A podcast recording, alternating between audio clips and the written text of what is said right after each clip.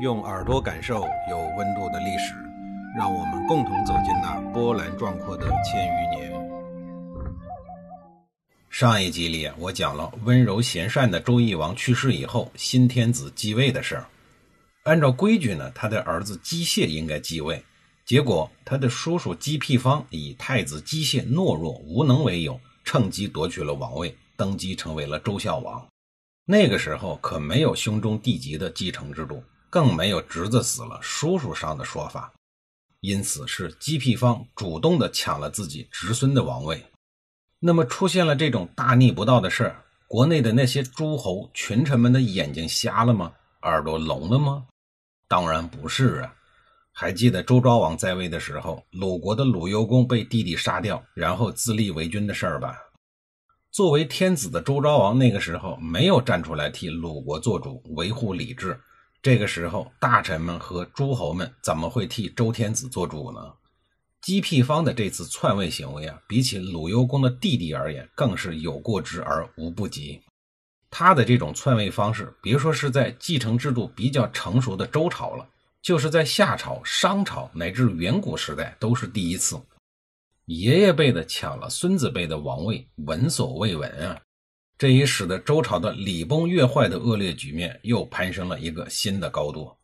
篡位呢，过去还只是发生在下面的诸侯国，现在已经上升到天子的层面了。周朝已经实行了两百年的嫡长子继承制，受到了强烈的挑战。后来开始就逐步的崩塌了。从此以后，周王室的爵位、政权的传递方式出现了各种想象不到的意外。这也成为了西周末期，包括东周社会混乱的一大祸源。所以说呀，任何事情都是有因果关系的。作为周朝历史上第一个干出这种缺德事儿的帝王，按理说《史记》里应该有比较详细的记载的。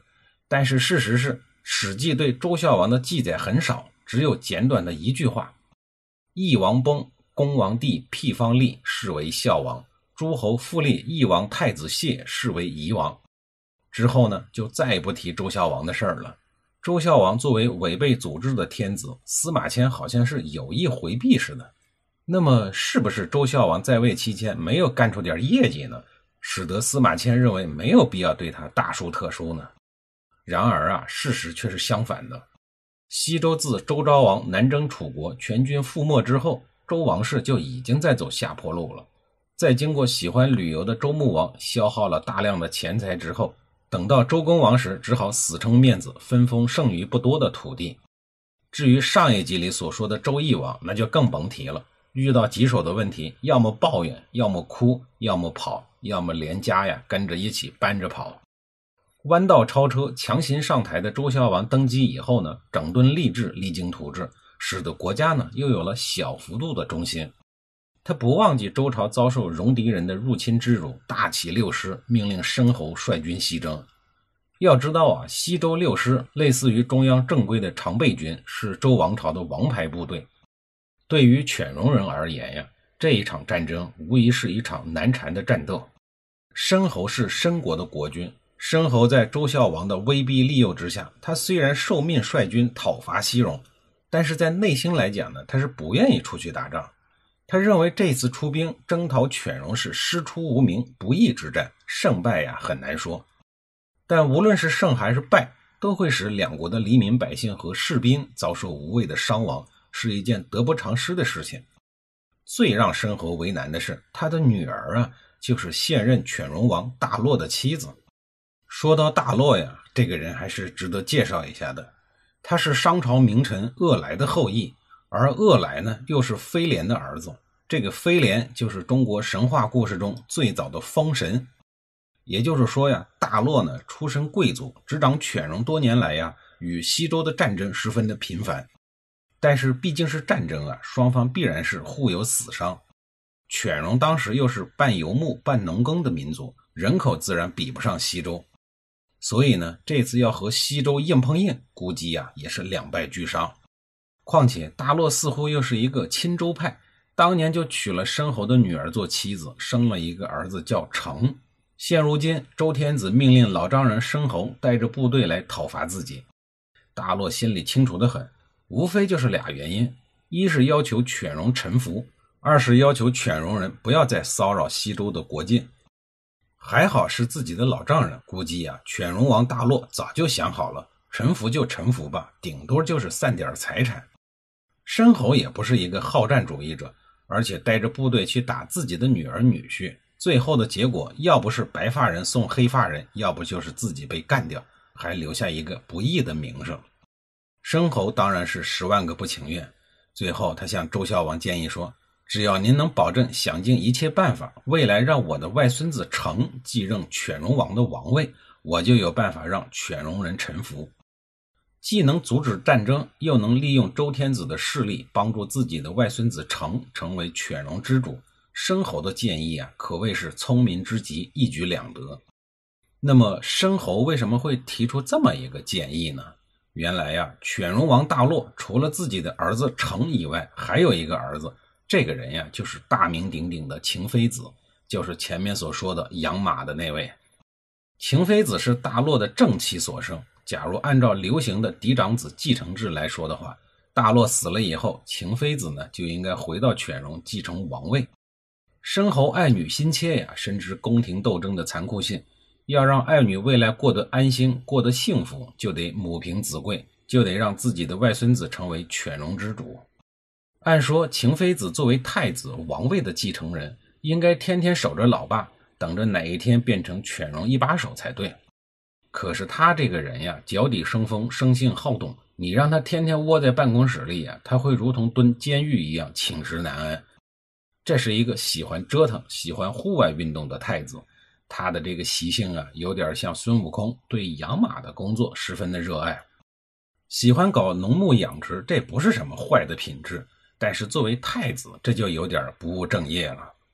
最要命的是，他养马的地方呢，还不在犬戎的地盘，就在周朝的犬丘附近。虽然常年有战争，马匹的重要性不言而喻，但养马这种事儿啊，还是应该交给臣子们去管理。但是秦妃子不管不顾，非常热爱养马的工作，常年漂泊在外，却不曾想呀，被申侯抄了后门。申侯的建议立刻得到了周孝王的认可。这是一个既可以减免士兵和百姓伤亡，又可以节省军费的好办法。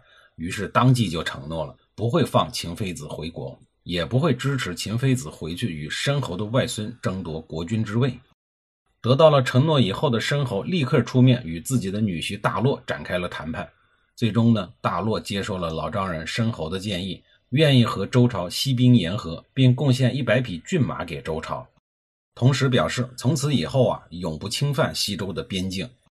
一场一触即发的战争就这样被申侯给化解了。虽然政治家们的诺言有效期比兔子的尾巴长不了多少，但是呢，有啊，总比没有好。可怜的养马人秦妃子就这样被留在了周孝王的身边，并多了一个身份，那就是人质。虽然申侯有条件的帮助周孝王化解了一场一触即发的战争。但是，具有战略眼光的周孝王还是深刻的意识到，犬戎人之所以那么强悍，那就是因为他有马呀。如果要战胜他们，也必须要靠马。西周王朝的时候，马已经是国家非常重要的战略资源，是最主要的交通工具和战争工具。无马不成行，无马不成军。御马和军马在经济、交通、国防上作用十分的重大。当时诸侯国之间相互的征战，以及对各路戎狄的征战，都需要大量优质的战马。所以呢，马的好坏直接决定了周朝的国防实力。马虽然无比重要，但是周朝的养马事业呢，却发展的一直很缓慢。许多的优质马呀，都得依靠进口。这么重要的战略资源一直被别人掌握着，这哪行啊？于是周孝王想到了马和会养马的秦妃子。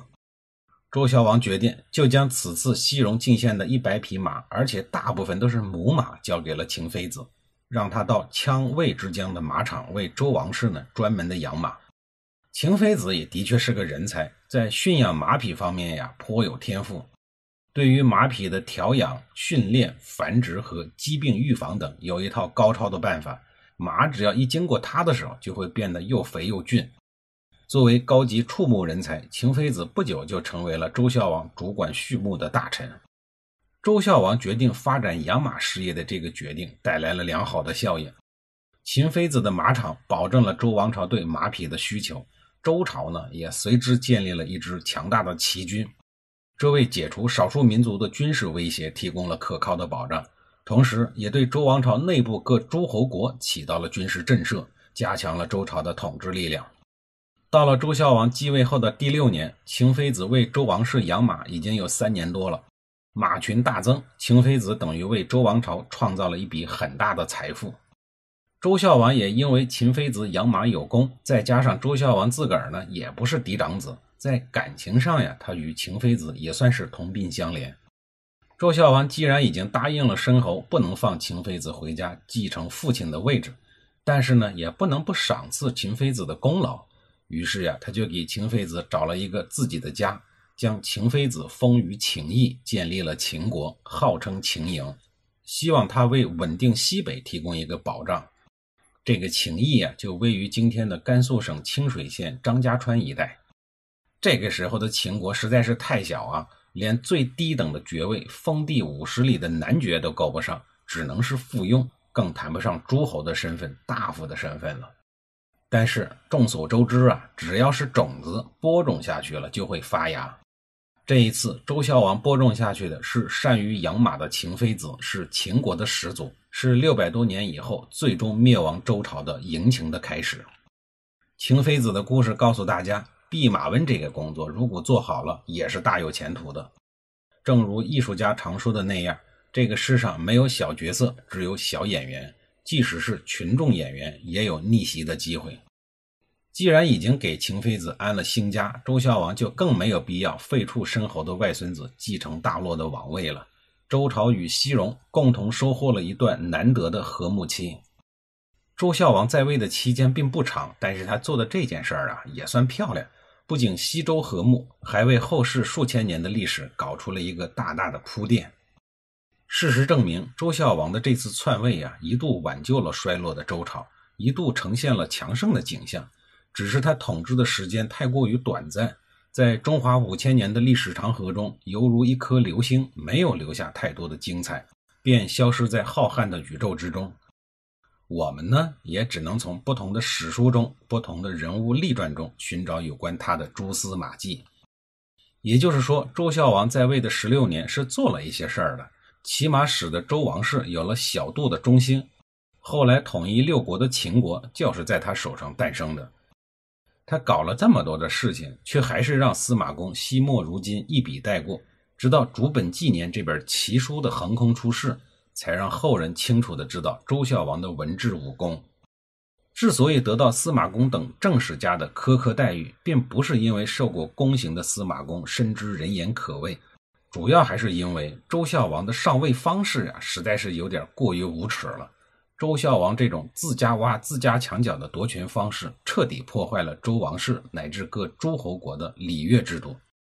因为当时诸侯王公的身份继承是参照周王室的继承制度来执行的，周孝王自己破坏周王室的制度，使得各个诸侯国呢也是有样学样，也让其他的非嫡长子，甚至是跟周孝王这种叔叔辈、爷爷辈都来参与国君爵位的继承争夺。